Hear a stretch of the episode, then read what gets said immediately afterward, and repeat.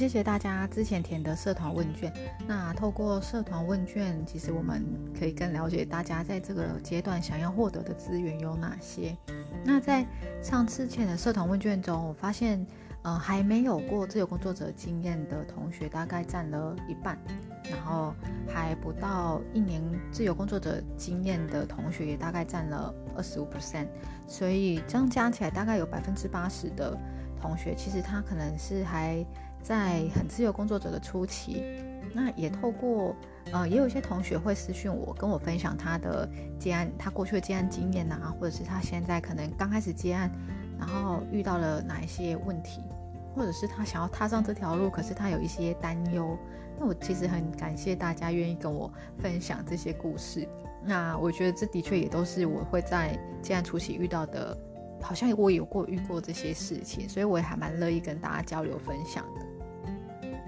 那既然大家可能已经是被热情驱动来走上这一条路，我想就是希望社团这边可以陪伴大家，就是让在这一条路上可以走得更顺利一点啊，把一些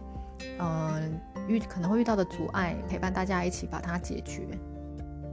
那可能嗯会需要加强的能力，或者是需要有什么想要学习的东西，我们也会在社课中就是邀请讲者来帮大家解答。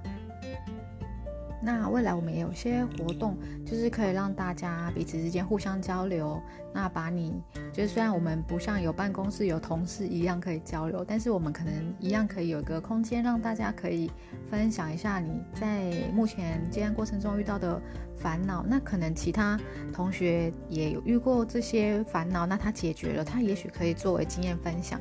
其实我们就是会是一个很好的互助团队。那像自由工作者，并不是就是一人一人工作而已，就是你也是需要建立起你自己的合作团队或伙伴。所以我希望社团这边，我们大家也可以互相交流认识，然后你知道说你可能在呃接下一个案子之后，你需要有哪一些的伙伴加入跟你一起协作，也许在社团这边都可以找到适合的合作对象。那更重要的就是我们可能有共同的语言，就是商业思维。那再再合作起来，可能是会比较顺利一点的。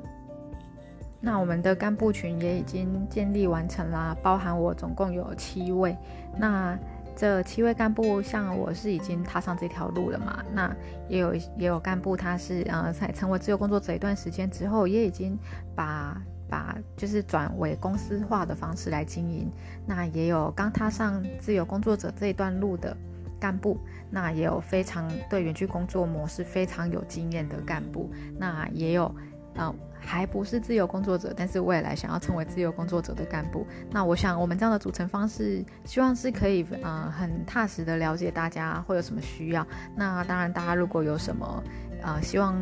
嗯，干部这边可以。筹办的活动，或者是希望社团这边有什么有什么可以让我们更好的地方，都欢迎就是告诉我们。那也欢迎就是透过这一个礼拜的干部介绍，欢迎就是找你有兴趣的干部，也可以嗯欢迎跟大家聊聊天这样子。